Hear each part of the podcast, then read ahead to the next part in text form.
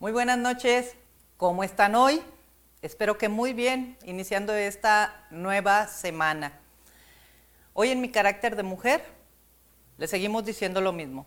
No le deje su salud a nadie, guarde las medidas para evitar contraer coronavirus. El uso de cubrebocas, su sana distancia y sobre todo, cuide a los suyos. Esta noche estamos, como siempre, de manteles largos. Está con nosotros una gran amiga, una gran trabajadora, una, eh, una mujer que se ha hecho, se ha forjado, se ha formado en un campo que es por demás importante. Mi amiga, Yadmit de la Torre, muchísimas gracias por estar aquí. Los derechos humanos son lo suyo, créamelo. Y antes de cederle el uso de la voz, empiece a formular sus preguntas porque luego nos quedamos sin tiempo y no queremos eso. De igual manera, un saludo a Tepa. Inge, ahí andamos. Le mando un gran abrazo a todo el equipo y sin más, arrancamos en mi carácter de mujer. Yadmit, bienvenida, muchísimas gracias por haber aceptado compartir esta noche con nosotros y pues... Muchas gracias, al contrario, es un honor para mí estar aquí Muchas gracias, mi querida doctora tan trabajadora, que hemos compartido tantos espacios de trabajo, de legislación. De la charla, de... la charla, de tantas cosas. Es un honor para mí estar aquí y mi agradecimiento total, gracias a las personas que nos escuchan, que nos están viendo. Esperamos pues poder compartir parte de nuestra experiencia, de la vida sobre todo pues en mi carácter de mujer. Exactamente. Aquí vamos a charlar, Yadmit. Mi, tengo una inquietud. Eh, yo sé que iniciaste en los derechos humanos, pero antes, ¿cómo fue Yadmit de la Torre? Ay, bueno, pues Yasmit de la Torre, pues empezamos con una familia tradicional, podríamos decir, pues eh, rodeada de valores, de trabajo, que pues han hecho como desarrollar habilidades en la vida, ¿no? Para, pues para enfrentar las situaciones de la vida, para la permanencia y continuidad en nuestras propias convicciones, ¿no?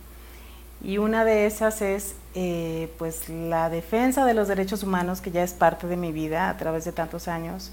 Sí. Y este, lo haces sí o sí parte de tu vida, pues, ¿no? No es algo que se escoja, sino va sucediendo. Y para empezar con eso, bueno, pues evidentemente primero tienes que trabajar en ti mismo, ¿no? Tratar de ser mejor persona, de tener mejor calidad humana para poder servirte a los demás pues quien no se da a los demás, entonces pues no tiene razón de ser su vida, ¿verdad? Sí. Así es de que esa es la historia. Eh, antes de la Comisión de Derechos Humanos, bueno, pues, eh, pues, universitaria, trabajando desde la universidad, desde que estaba estudiando, ya estaba yo en, pues ahora sí que trabajando por los derechos humanos, ¿no?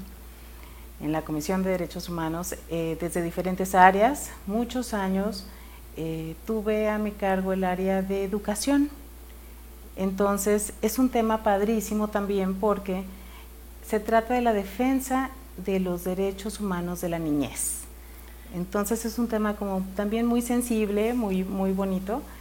Eh, hay mucho que hacer en el tema de la niñez, en el tema de educación. Ahorita en medio de una pandemia, bueno, pues está como muy fuerte lo que se está viviendo. Mm, hay mucho que hacer, es una nueva realidad y todos tenemos que tener como esa sensibilidad para poder observar como dónde podemos apoyar, que la gente debe saber, como bien lo dijo mi querida doctora, que no están solos, que siempre hay en quien contar personas como ustedes, este, en instituciones y demás. ¿no? Eh, actualmente, bueno, pues nos encargamos de los temas de salud, de la protección de los derechos humanos en el área de la salud. Y vuelvo a lo mismo, en medio de una pandemia, bueno, pues hay un millón de cosas que hacer, ¿no? Este, tenemos que mm, asumir responsabilidades del autocuidado. Hay como muchos aspectos que se me hizo como muy, muy bonito que pudiéramos platicar ahorita en esta charla. Eh, que la gente conozca como todos los aspectos que se viven ¿no? en la sociedad, pues no solo es a ver que el gobierno se haga responsable de mí, de lo que yo tengo que hacer, sino que deben conocer las carencias que se viven del otro lado, las necesidades institucionales, lo que sufre el personal de salud actualmente, pues eh, cómo han batallado eh, la gente que está al frente de la atención de los pacientes. Claro. Este, digo, debe haber una sensibilidad por parte de la sociedad para conocer todo lo que se vive detrás de todo lo que estamos viviendo actualmente, ¿no? Y que al final son personas como nosotros. Claro. Eh, además de eso, el apoyo. Digo, ahorita estábamos hablando de la pandemia, pero también hay otro tema y que me voy más atrás.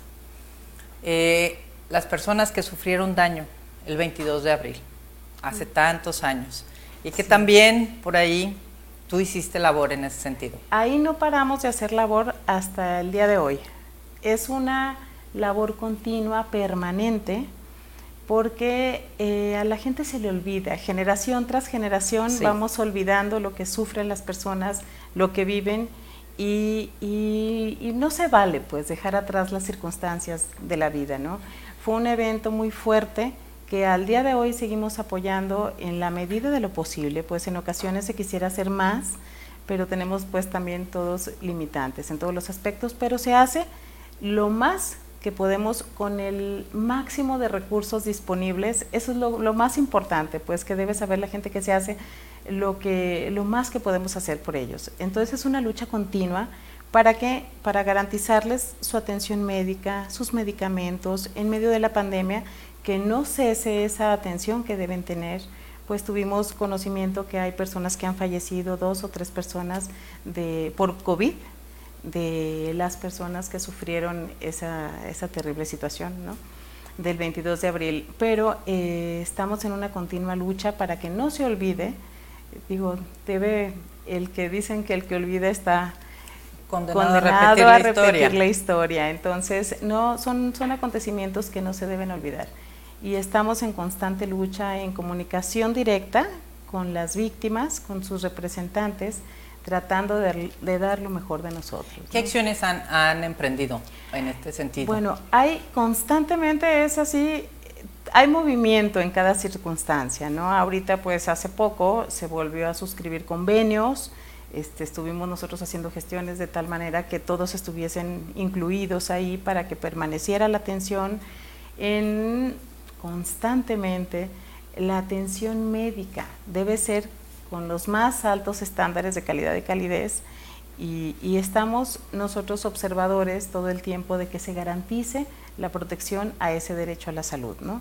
Eh, está instalado un consultorio exclusivamente para esas personas, hay una farmacia exclusivamente para esas personas, entonces que se garantice su atención en todos los, en todos los sentidos. ¿no? Y, qué difícil se vuelve, se vuelve eh, esta convivencia, diría yo, porque somos diversos, o sea, ni nuestro carácter, ni nuestro, nuestro modus vivendi, ni nuestra manera de operar. ¿Qué, ¿Qué es lo que la comisión debe garantizar, más allá de quiénes somos nosotros? La comisión tiene muchas vertientes. Tenemos un área de defensa, de gobernanza, de cultura, muchas vertientes. Entonces, eh, nosotros está establecida la Comisión de Derechos Humanos desde en Jalisco desde 1993 y tiene la, finalidad de proteger, defender, garantizar eh, los derechos humanos. ¿no? Eh, somos observadores de que las autoridades garanticen directamente los derechos humanos de las personas. ¿Cuáles son estos derechos, Yadmin? Derechos, todos tenemos derechos. Todos. Ahora sí, algo que se dice, todos tenemos derechos. El derecho a la protección a la salud, el derecho a la educación, a una vida digna, o sea, aquí se trata de atender principalmente la dignidad de las personas en todos sus aspectos, ¿no? A la no discriminación, todos, todos los derechos. ¿Qué más? Las personas adultas mayores, ¿a qué tienen derecho? A tener una calidad de vida igual que todos los demás, a tener un trabajo digno, derecho al trato digno, a absolutamente el acceso a todos los servicios de salud, por ejemplo, las, hay grupos vulnerables, las mujeres, embarazadas, que es un peregrinar yendo de un hospital a otro. Bueno, pues se tiene que construir nuevas, nuevos hospitales, nuevos espacios para evitar este tipo de situaciones. O sea, todos los derechos que incluso ya están este, hasta en los programas de educación, que los niños ya muy lindos dicen, yo tengo derecho a un hombre, yo tengo derecho a una nacionalidad, yo tengo derecho a que me traten con respeto. Claro, tenemos que atender a la dignidad humana, ¿no? Eso es lo más importante. En todas sus vertientes. En todas sus vertientes, Muy así bien. es. Déjeme comentarle que eh, la voy a llamar así, Yadmid es de las fundadoras de los derechos, de la sí. Comisión Estatal de los Derechos Humanos. ¿Cómo inicia la comisión? La Comisión de Derechos Humanos es una historia muy bonita porque, mm, pues realmente en- a nivel nacional, en 1992 hubo una reforma en la Constitución, al artículo 102, apartado B, donde dice que deben existir estos organismos protectores de derechos humanos y se crea la Comisión Nacional de Derechos Humanos. Un año después se reforma la Constitución del Estado y se crea la Comisión de Jalisco. Entonces, es como ir tocando piedra, es como ir iniciando. Inició una comisión muy chiquita, con muy pocas personas, con el, el, pues maestro, el licenciado Carlos Hidalgo Riestra, que en paz descanse. A partir de ahí hemos pasado pues todas las administraciones que, que todos han aportado pues cosas muy importantes.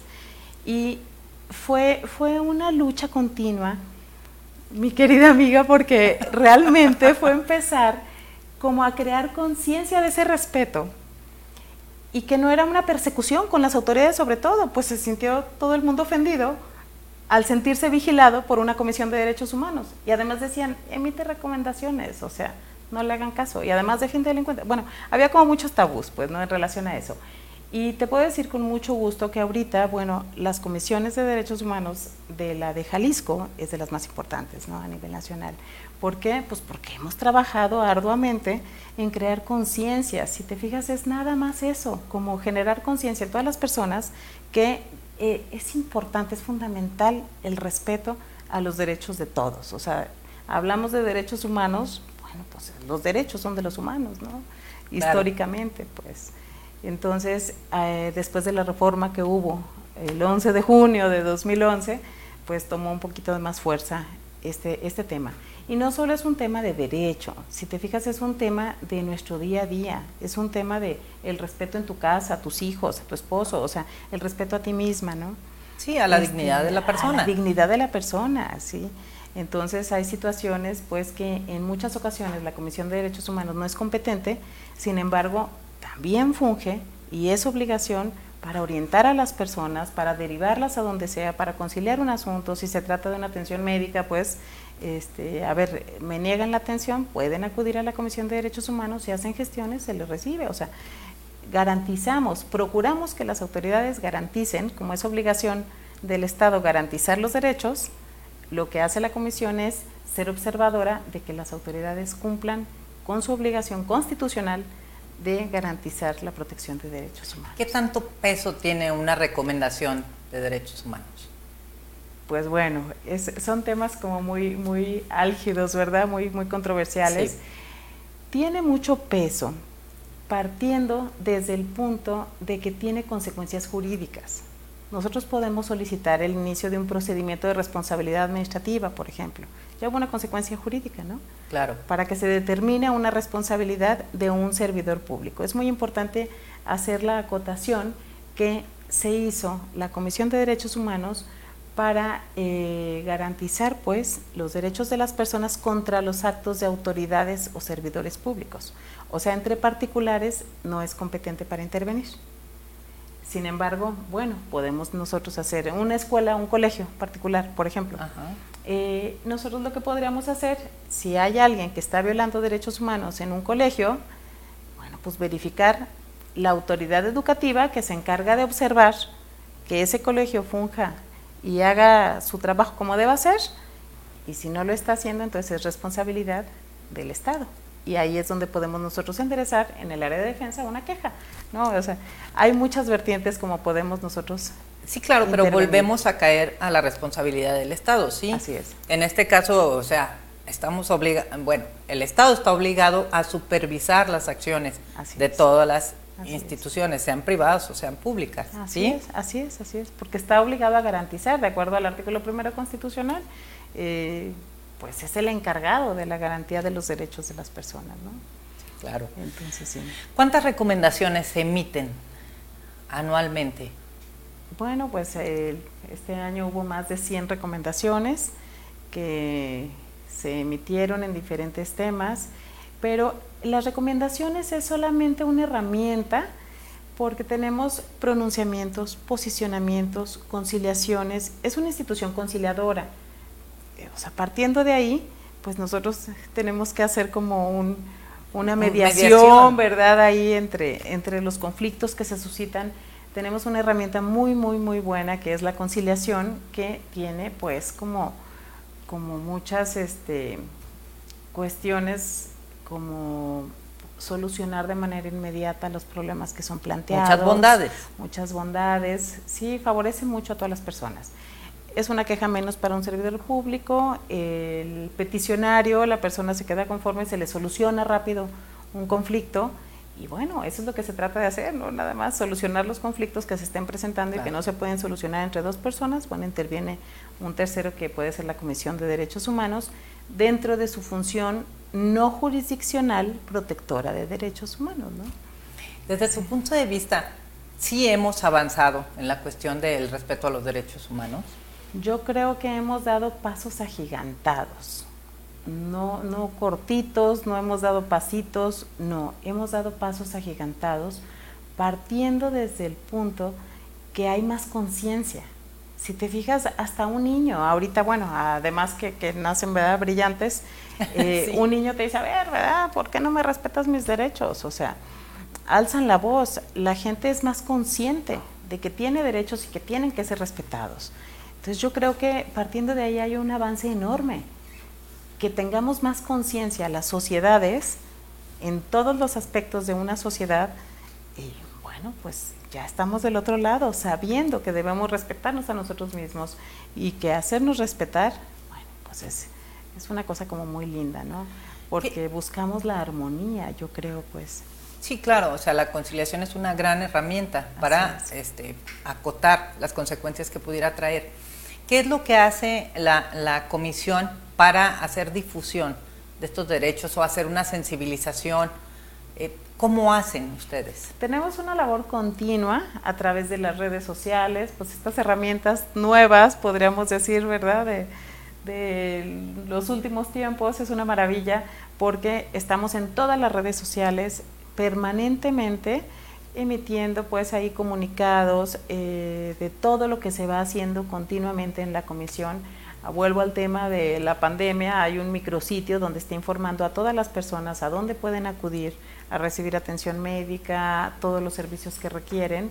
Este, estamos constantemente informando. Tenemos un instituto de capacitación que es el Instituto Tenamastli, que está a la disposición de todas las personas. Podemos ir a capacitar eh, policías, médicos, escuelas, maestros, o sea, tenemos ese, esa herramienta también que es parte de la labor que realiza la Comisión de Derechos Humanos, la capacitación es un instituto formal en diferentes materias y bueno, eh, cuando se requiera, con mucho gusto estamos nosotros ahí, ¿no? Esa es, es parte de la labor.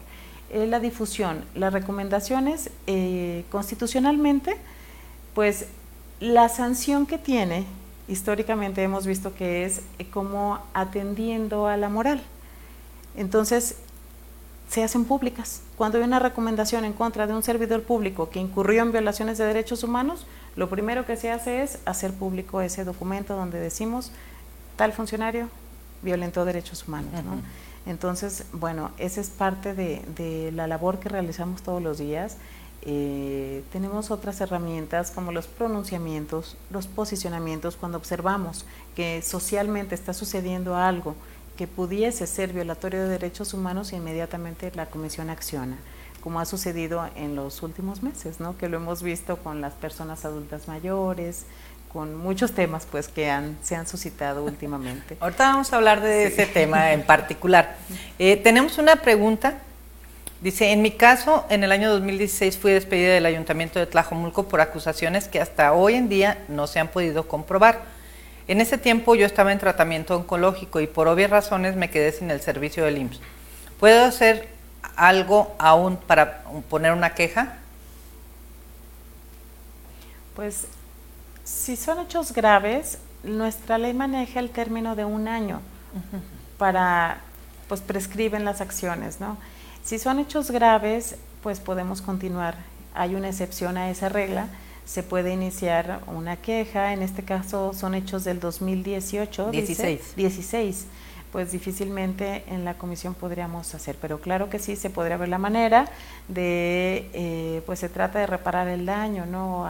¿Puede haber una orientación? En, puede haber este una orientación, se puede acercar, están las 24 horas del día abogados en el área de guardia para que la atiendan, la reciban y la orienten, ¿no? Dependiendo de cada caso.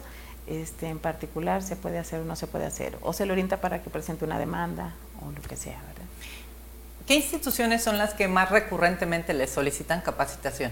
Capacitación, pues policía, ¿no? Este, digo todas, dentro de las recomendaciones normalmente lo que se solicita es una capacitación. ¿Por qué? Pues porque lo que estamos hablando ahorita, si generamos conciencia en los funcionarios públicos sobre el respeto de los derechos humanos, bueno, ya estamos del otro lado.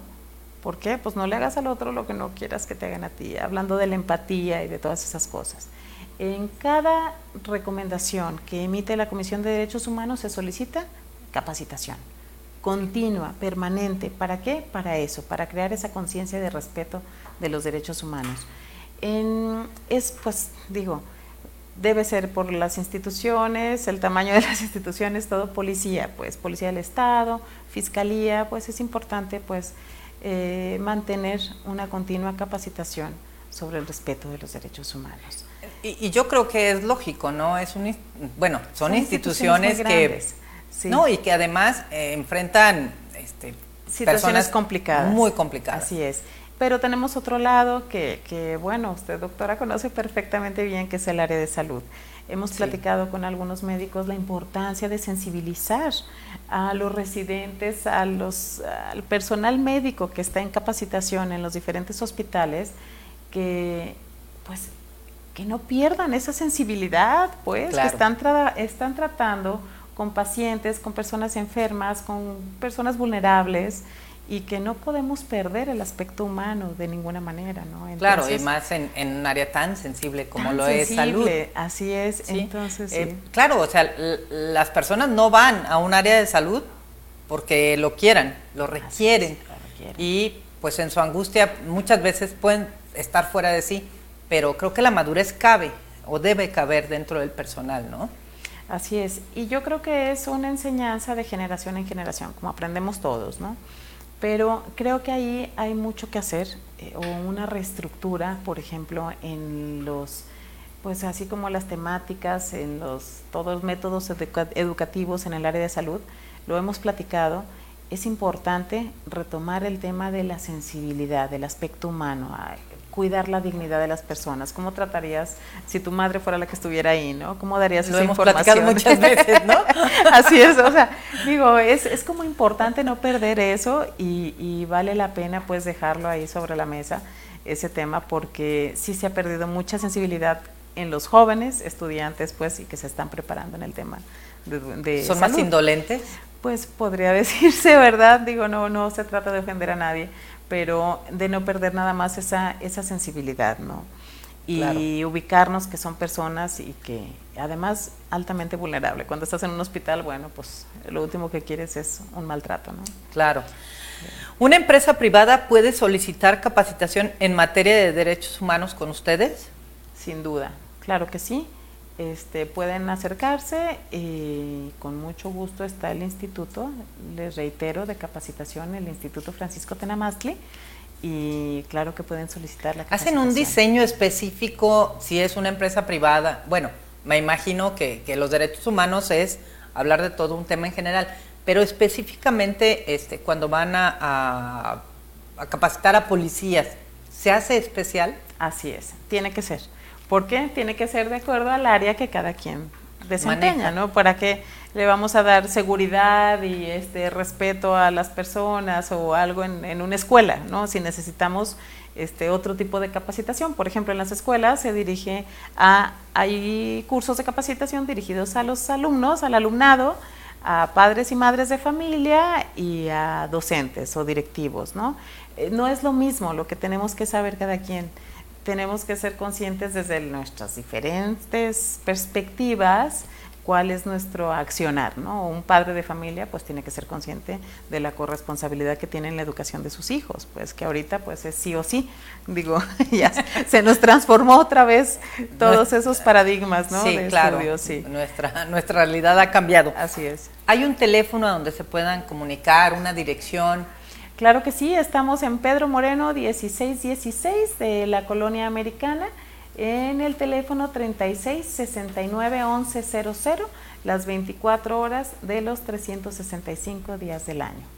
Okay. Y, las empresas pueden comunicarse igual ahí, pedir orientación. claro que sí, pueden acudir o pueden hablar por teléfono, se les orienta. Siempre hay una persona que puede atender a cualquier persona. Ah, un abogado, digo, una persona que puede atender. que puede atender a las personas. Así es, todos somos personas. Todos somos personas y podemos partir desde esa dignidad. Así es. Muy bien. Yadmit, ¿cómo nos cambió la vida con el COVID en la cuestión de los derechos humanos? Bueno, es todo un tema también muy, muy, muy padre porque hay como mucha reflexión pues en relación al tema del COVID, ¿no? en el tema de derechos humanos tuvimos pues que tener mucha sensibilidad para no perder inicialmente como nuestro estado de derecho, con el pretexto o la justificación de velar por el derecho a la salud de las personas, se pudieron estar violentando derechos humanos. Claro. Entonces, bueno, decíamos con cierta frecuencia que una crisis de salud no debe convertirse en una crisis de derechos, ¿no? Entonces, no se puede olvidar atender otros derechos por estar atendiendo el tema del COVID. Claro. Entonces hubo que estar como muy, muy atentos de todas las situaciones que se presentaban en otros temas, aún en los temas de salud. Eh, la atención materno-infantil, tan importante. Y que se complicó mucho. Se complicó impresionante, con menos espacios, con el personal de salud. Digo, como te decía, hay mucha reflexión, ¿no? Personal de salud que no quiso atender. Ah, tuvimos casos de esos, a una mujer que llegó a un hospital, eh, traía algunos síntomas que creyeron que podía ser COVID, le niegan la atención, pero el personal directamente responsable. Entonces hubo una enfermera muy valiente, muy hermosa, que dijo, a ver, se va a morir esta mamita, díganme cómo hacerlo ella se puso su traje, este, va y atiende, o sea, hay historias como muy bonitas. Yo creo que esta pandemia sacó lo mejor de las personas y lo peor, como hemos dicho, ¿no? En muchas ocasiones. Entonces, eh, sí, sí hay necesidad de sensibilizar a todas las personas, ahorita como bien lo, dijiste en un inicio, el autocuidado y el personal de salud ha hecho una labor muy, muy hermosa. Eh, es un trabajo redoblado que han hecho porque tienen menos personal. Porque las personas que tienen comorbilidades, que diabetes, que otras enfermedades, pues no, no están ahí. Entonces cuentan con menos gente que tiene que redoblar esfuerzos, que está cansada, ya tenemos casi un año de estar viviendo esa situación, de estar cuidando que no se violenten derechos humanos en diferentes aspectos y eso merece todo nuestro reconocimiento y nuestro agradecimiento. Por ello, la Comisión de Derechos Humanos el año pasado, en el contexto del Día Internacional de los Derechos Humanos, el 10 de diciembre, determinó a través del Consejo Ciudadano que preside el doctor Alfonso Hernández Barrón, nuestro presidente, determinaron de manera unánime reconocer a todo el personal de salud por su esfuerzo y por su labor. Fue un trabajo tan bonito porque, pues como estábamos en un tema de pandemia, acudimos a los hospitales a reconocer a esas personas.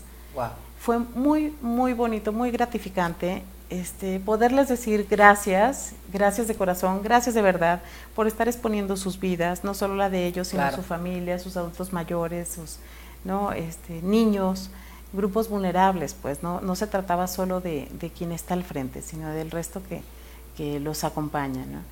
que además sufrieron este, pues violencia en un inicio de la pandemia, ante la ignorancia de la gente eh, que los agredió por portar un uniforme de salud. Entonces, digo, ese tipo de situaciones así de graves eh, se fueron presentando. la discriminación tan grande que, tan grande y los tabús que están sucediendo. Bueno, aplaudir a los hospitales, al personal de salud, entiéndase todos, enfermeros, enfermeras, médicos, eh, las personas del aseo, camilleros, absolutamente todos, ¿no? Hubo este, en los hospitales, por ejemplo, hospitales psiquiátricos, hubo situaciones mm. muy bonitas que el personal de manera voluntaria decidieron pues asignarse a las áreas de COVID y decir, a ver, vamos a levantar esto, sus protocolos muy en tiempo, muy bien, y tienen un brote y se calma y no sucedió nada. Bueno, es de aplaudir ese tipo de acciones porque, pues, este, por las condiciones de salud de las personas que están en esos hospitales, pues no son recibidos en otros hospitales, entonces hay problemas muy grandes. Sí, se vuelve muy difícil su situación. Así es. Pero tienes toda la razón. Creo que esta pandemia ha sacado lo mejor y creo que lo mejor ha sido más que lo peor. Así es. Pero eh, las situaciones de discriminación este, que hablábamos antes de entrar, eh, pues también se vuelve, se vuelve eh, no solo a las personas que tienen COVID, ¿sí? Me tocó ver eh, adultos mayores que les negaban la entrada a un OXXO, por decir algo, ¿sí? O que les exigían este, el INE para, porque ya parecían mayores. Y, y, a mí me parecía, o sea, las personas se ponían muy nerviosas, era algo inusual. ¿Qué ocurre? Se violan sus derechos humanos de los adultos mayores con estas medidas de la pandemia. ¿Qué ocurrió? Hay un tema, mm, debemos entender pues que eran medidas necesarias. Primero, estamos viviendo en medio de una pandemia, que es una situación grave. Extraordinaria. Para todos. Nunca lo habíamos vivido, pues es una situación grave. Entonces, era necesario dictar algunas medidas pues contundentes porque muchas personas no nos hacíamos como responsables ni conscientes de lo que estamos viviendo. Hasta ahí es entendible que volvemos a la responsabilidad del Estado de salvaguardar la salud de todas las personas. ¿no? Pero volviendo al tema que te decía, que no podemos violentar un Estado de Derecho, pues no puede haber discriminación, hay discriminación positiva, hay discriminación negativa. Eh, hubo una confusión, pues se trataba del cuidado de la salud de un grupo vulnerable, que son los adultos mayores. Sin embargo, los operadores de esas medidas empezaron a incurrir en violaciones de derechos humanos. Pues, ¿no? Entonces, por ello, tenemos que dirigir medidas como muy claras, muy precisas, que no se presten interpretaciones de nadie, ¿no? que se cumplan en todo, todos sus sentidos y que además no sean violatorias de derechos humanos. ¿Por qué? Porque sucedieron. Sucedió eh, la Comisión de Derechos Humanos inmediatamente cuando empezó a suceder esta, esta, estos temas, dictaron, dictamos medidas cautelares, emitimos pronunciamientos para que se reconsideraran algunas medidas.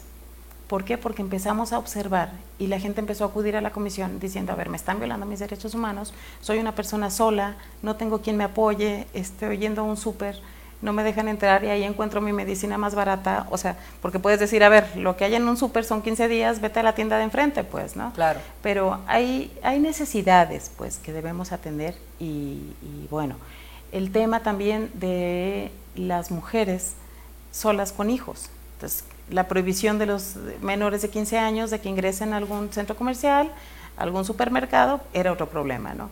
Entonces, eh, se hizo una investigación inmediatamente a ver en todos los supermercados, en todos los centros comerciales, a ver qué estaba sucediendo. Claro que encontramos cosas muy fuertes. Volvemos a lo mismo del tema de sensibilizarnos, ¿no? Lo que viven otras personas.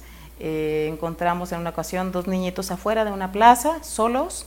¿Y dónde está tu mamá? Pues mi mamá se fue al súper, chiquitos, seis años, cuatro años, pues yo estoy cuidando a mi hermanita, este, cosas como esas, pues, ¿no? Con el riesgo de que algo le suceda a esos niños, ¿no? Y, este, y quién va a hacer algo por ellos en esas situaciones.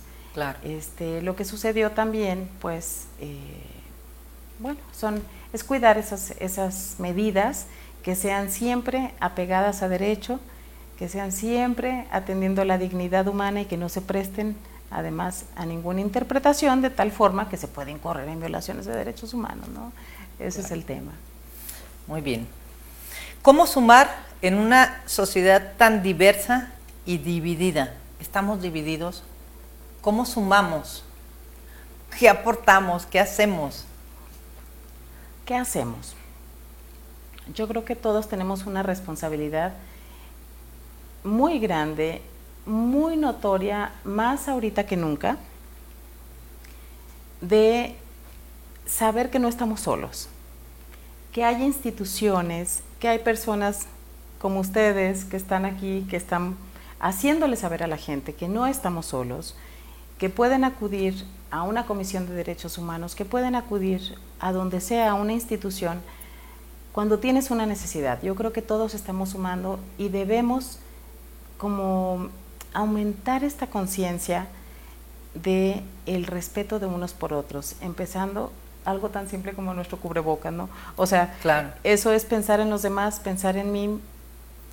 Cuidarme a mí es cuidarte a ti. Entonces, eso como que es muy importante generar esa conciencia actualmente que no podemos vivir en un egoísmo, pues eso nos ha llevado a una sociedad que no queremos tener, que estamos transformando día a día y que es bueno ser mejor para aportar más ¿no? a los demás.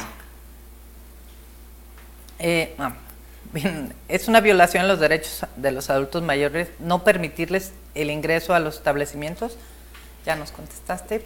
¿Quieres abundar? Bien, bueno, pues es que nada más, es que es, nada más la perspectiva que le demos a cada situación. Porque, eh, como te decía, sí, sí estamos en una pandemia, sí es una situación grave, sí debemos tener cuidado con nuestros adultos mayores que corren mayor riesgo, que lo dicen las estadísticas, son quienes fallecen cuando les da esta, esta situación, esta enfermedad. Entonces, se trata de cuidarlos, se trata de generar conciencia de eso, pero en el respeto a su dignidad, ¿no? Sí, claro. Eh, los derechos humanos eh, hemos hemos caminado eh, en, diversos, en diversos rubros con Yasmith. Eh, ella nos ayudó mucho cuando realizamos la reforma integral a la ley de salud. En aquella experiencia, créanmelo, fue este, una aportación muy puntual. El presidente estuvo con nosotros en la mesa, tú estuviste acompañándonos en esta mesa. Fue positiva la participación? Yo creo que fue muy positiva. Se hicieron cosas muy, muy interesantes. Digo, fue una labor totalmente tuya. Pues de este, todos. De todos. Todos participamos, pues. Eh, me parece que fue un trabajo final muy bien hecho porque está en el marco del respeto de los derechos humanos. Hubo cosas muy interesantes como adicionar los cuidados paliativos. Sí. Esa es una cosa maravillosa que, eh, digo, hace un año estábamos viendo la iniciativa de ley para que eh, se elevara pues a nivel constitucional el derecho humano a vivir sin dolor y a una muerte digna. Entonces, son temas que ahorita pues están a flor de piel, la muerte la tenemos digo, muy cerca, ¿verdad? Todos los días. Todos los días estamos cerca de la muerte, ¿no? Entonces, eh, empezando por eso, creo que el Estado fue precursor en ese tema, en tocar en una ley el tema del derecho al dolor, a una muerte digna, que, bueno, de ahí nos damos cuenta que hasta la muerte tenemos que dignificarla, ¿no? Claro. En, en esa parte, Yasmit, sí hemos avanzado. Digo, yo tengo mi, tus criterios, mis propios criterios, este, sigo en contacto con el doctor Arechiga. Sí, claro. Pero desde la perspectiva de derechos humanos, hemos avanzado, se sensibilizó realmente la población en este sentido. Creo que hay, hay un grado, o sea, todos los días avanza en, en crear conciencia, por eso es la labor que debemos hacer y no parar, no parar desde nuestras trincheras, desde cada quien donde estemos para dejar nuestro, granito de arena pues en este tema. Creo que hemos avanzado, hay conciencia, escuchas con todas las personas hablar ya de sus derechos, hablar de la dignidad. Eh, digo, es un tema como muy amplio. Creo que hemos avanzado mucho. Eh, me parece que pues hay mucho que hacer porque son muchos años que tenemos que sanar, pues, ¿no? En los conceptos. Eh, históricamente, pues, el darle el valor a la vida, a los derechos, a la dignidad, ¿no? a la importancia que tenemos que tener las mujeres, pues el valor que debemos tener. Eh, son como muchos temas que creo que vamos, vamos avanzando y observo que en este tiempo de pandemia vamos a pasos agigantados. Tienes razón, hay cosas como mucho más positivas actualmente en el tema de la pandemia que negativas, ¿no? Solidaridad, apoyo, eh, de particulares, de autoridades, todos haciendo, a ver, ¿qué hacemos? Una angustia real por salir adelante con, este tema, ¿no? Sí, porque la gente esté mejor, ¿no? Así es, así eh, es. Eh, digo, hay muchas decisiones que tal vez no nos parezcan adecuadas, pero tienen, tienen un fondo. Y otra cosa que se me hace muy importante también resaltar, que debemos saber escuchar. A mí me sorprendió muchísimo cuando inició todo este tema de la pandemia, el, digo, el gobernador, las autoridades estaban diciendo exactamente lo que estaba sucediendo. A ver, pasó este caso, tienes que cuidarte así, lo vamos conociendo el virus apenas. Es una situación que se va moviendo, ¿no? Día a día se va moviendo. Las necesidades que había hace unos meses, pues no son las mismas que tenemos ahorita, Claro. Entonces, estaban las autoridades, yo observaba expresando exactamente lo que estaba sucediendo y la gente no quería oír. O sea, digo, a ver, tenemos que saber escuchar, no todo, no todo es malo, no, no es, no, es tener esa apertura, como te decía en un inicio, pues poder observar desde los diferentes aspectos de la vida en sociedad, qué se vive, qué se sufre, las instituciones, ¿no? Las personas, claro, las esta necesidades. ¿no? Es, estas acciones virtuosas que debemos de hacer en conjunto. Todos somos uno mismo, pues ahora sí, aunque suene canción. ¿no? sí, pero sí lo somos. Así es. Sí, porque digo, en esta pandemia no importa este, quién seas ni dónde estés. Sí, eh, siempre hablamos de que la salud era primordial y que sin salud no había nada y la pandemia creo que nos ha dado la razón. Sin salud no hay nada. ¿sí? Ah, mis papás son jubilados del estado de Jalisco y constantemente les niegan o les retrasan sus servicios médicos. ¿Cómo podrían solicitar ayuda de la comisión? Y creo que esto va en el sentido de, eh, pues, hoy todo es COVID, ¿sí? Y si es oftalmología, ya hablabas de las mujeres embarazadas y su atención, ¿es una violación a sus derechos humanos? Sin duda, sin duda, y pues los invito a que acudan a la Comisión de Derechos Humanos, es materia de una queja o de gestiones que nosotros podamos hacer para que les favorezca en sus servicios de salud que tienen que ser con oportunidad, con calidad y calidez, ¿no? Atendiendo siempre su dignidad. Con el aumento de la violencia y las autoridades que no hacen nada, ¿ustedes apoyan a las personas que hemos sido víctimas de violencia? Sin duda, totalmente. Está la Comisión de Derechos Humanos para atender a todas las víctimas de sus violaciones de derechos, ¿no? Hablamos de derechos humanos, antes hablar de derechos humanos era así como, como un tema místico, un tema de la moral, de todo. Actualmente es nuestro derecho, los derechos humanos son nuestro derecho, ¿no? Entonces, bueno, pues por supuesto que, para eso estamos, para apoyarlos, orientarlos. Y... Yadmit, eh, sé que los derechos humanos hay una definición este, muy jurídica, muy estructurada, hay una ley, pero podemos decir que si me siento agredido, ofendido en mi dignidad, en mi persona, ¿es una violación a los derechos humanos? Sin duda. ¿Cualquier cosa que me ocurra? Cualquier cosa que me ocurra, sí. No todo es competencia de la Comisión de Derechos Humanos, pero sí hay, hay conductas que atentan contra mi dignidad. Por supuesto que podemos hacerlas valer ante el sistema jurisdiccional o no jurisdiccional. ¿no? A lo que me refiero es que siempre haya donde acudir para hacer valer nuestros derechos. Y de igual manera ustedes les eh, orientamos, orientan a las personas. Orientamos a las personas a dónde acudir, cómo hacer valer sus derechos. Incluso nosotros los derivamos a través de un oficio, como sea una llamada, a ver, atiéndelo, recíbelo. Entonces hay un seguimiento. Hay un seguimiento, así es, así es. Eh, sí, ya nos dijo Yadmit que las empresas privadas este, también les pueden dar Claro que sí, capacitación, orientación. Capacitación. sí, claro que sí. ¿Qué nos falta en la cuestión de los derechos humanos?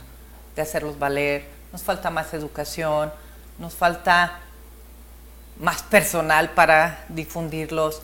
¿Qué nos hace falta? Viajar más al interior del Estado. ¿Dónde se manifiesta más las violaciones? ¿Dónde se manifiestan más? Se manifiestan en los grupos más vulnerables. ¿Cuáles son los grupos vulnerables? Las personas adultas mayores, la niñez, las mujeres.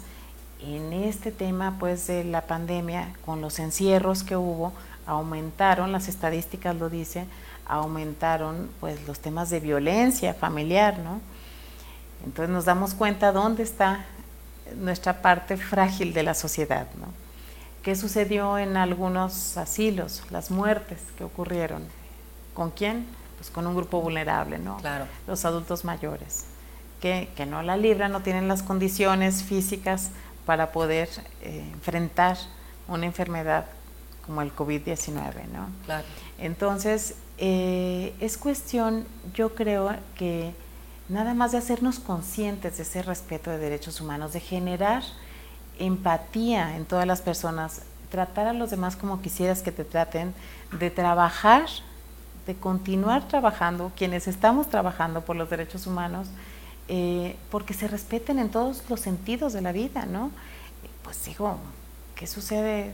Población, territorio, gobierno, tenemos que estar incluidos en todo lo que hay para respetar nuestros derechos, para tener una vida en paz, una vida digna, yo creo que todos queremos armonía en nuestras vidas, ¿no? Claro. Queremos desarrollarnos este, de manera consciente, con respeto a nuestros derechos. ¿Y cómo hacemos? Pues empezando por mi casa. O sea, todos podemos hacer mucho, cada quien eh, desde nuestras trincheras y con uno mismo, como dicen en los aviones, para ayudar a los demás te tienes que poner primero tu oxígeno, ¿no? Para poder apoyar al que sigue. Bueno, pues hay que trabajar en uno mismo, yo creo que no es tan difícil eh, que empecemos por ese respeto, respeto por ti mismo, por tu salud, para poder ayudar a los demás, pues, ¿no? Generar conciencia.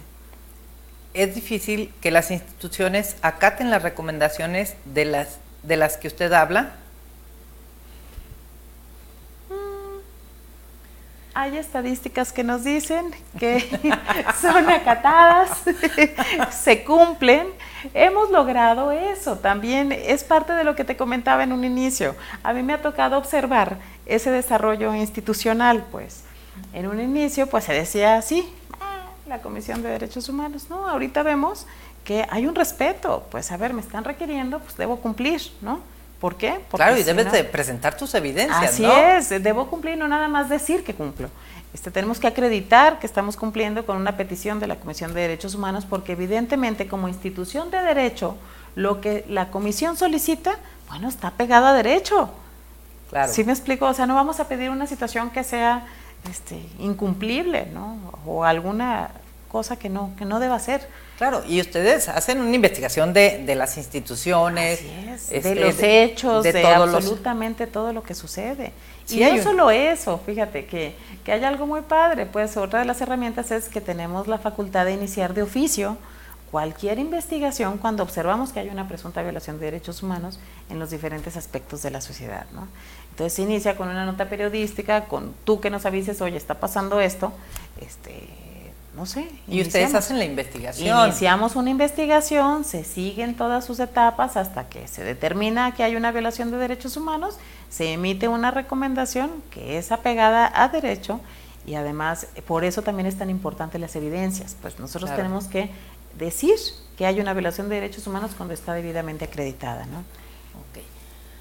¿Qué tanta eficacia tiene el sistema de derechos humanos, de la comisión, me imagino? Bueno, eh, pues qué les puedo decir, es altamente eficaz. Ahorita es altamente eficaz. ¿Por qué? Porque somos escuchados, pues, en las diferentes instancias. Hay una violación de derechos humanos y podemos hacer algo por las personas. Entonces, eh, quiero que, transmitir esa confianza, pues, que pueden acudir con nosotros, que consideren a la comisión como un aliado. Eh, digo, en ocasiones que se quisiera hacer mucho más, ¿verdad? Pero tenemos limitantes, pues, establecidas en la Constitución conforme a derecho, pero se hace con el máximo de las capacidades y el máximo, pues, de, de lo que tenemos disponible, ¿no? Yadmit, viene un proceso electoral. ¿Cuál es la injerencia de la comisión o no tiene injerencia? En Absolutamente ninguna. La Comisión de Derechos Humanos es apartidista, no podemos pertenecer absolutamente a nadie, ni se pertenece. O sea, no eh, estamos para defender los derechos humanos de las personas y nada más. Ese es el marco que nos rige, ¿no? O sea, ustedes no participan en ningún sentido. Absolutamente nada. Lo que anima el espíritu de la Comisión de Derechos Humanos es la defensa de derechos, ¿no? Y de las personas en en lo individual podemos decir. Así es, ¿Sí? así es, así es. De todas las personas que requieran, que se consideren que hay una violación a sus derechos humanos, ahí estamos nosotros para velar por ellos. ya lo escuchó. Yadmit, ¿quieres agregar algo? Pues muchísimas gracias nada más por este espacio. A todas las personas que sepan eso, esa disponibilidad que hay de esta institución pues tan noble, que eh, para eso estamos las 24 horas de los 365 días del año. En todos los aspectos de la vida eh, podemos apoyar, siempre hay algo que hacer, como lo estamos haciendo ahorita, y además con mucho gusto. Y muchísimas gracias por este espacio, mi querida amiga. Es un placer siempre trabajar contigo en tantos lugares pues, no, que hemos no, estado. Hemos, hemos caminado mucho hemos Caminado. Eh, no, de verdad, muchísimas gracias por compartirnos este, este espacio que creo y espero haya sido de utilidad. ¿Nos repites otra vez dónde está la comisión y los teléfonos que tiene? Claro que sí. Estamos en Pedro Moreno 1616, en la colonia americana, a cuadra y media de Chapultepec. El teléfono es el 3669-1100, las 24 horas de los 365 días del año. Muy bien ya lo escuchó. 3669-1100, ahí pida orientación, vaya, acuda. Cualquier cosa que usted sienta que le vulnera o lo hace sentir mal, pregunte. Siempre van a estar ahí para ayudarle. Yadmit, mil gracias por compartir el día de hoy con nosotros. Eh, me es así súper grato que estés aquí, que hayas aceptado. Y para ustedes, hoy en mi carácter de mujer, Yadmit de la Torre, amiga de todos nosotros siempre, compartida, no se le olvide, hay que darle like, hay que seguirnos. Eh, en la semana sale en Spotify y pues queremos hacernos presentes en su vida. Síganos.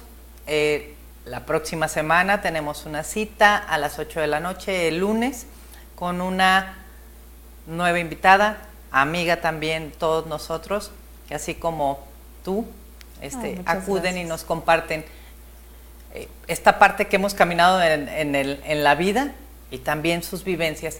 Recuerden, no estamos solos, somos muchos y hay que voltearnos a ver. Muchas gracias al personal de salud que todos los días está tan presente en nuestras vidas y usted ayúdeles, ayúdenos. Cubrebocas, sana distancia y si no hay necesidad de salir, no salga. De verdad, su salud es lo primero. Muchísimas gracias. gracias. Muy buenas noches a todos ustedes y nos vemos la próxima semana en mi carácter de mujer. Soy Consuelo Robles. Gracias.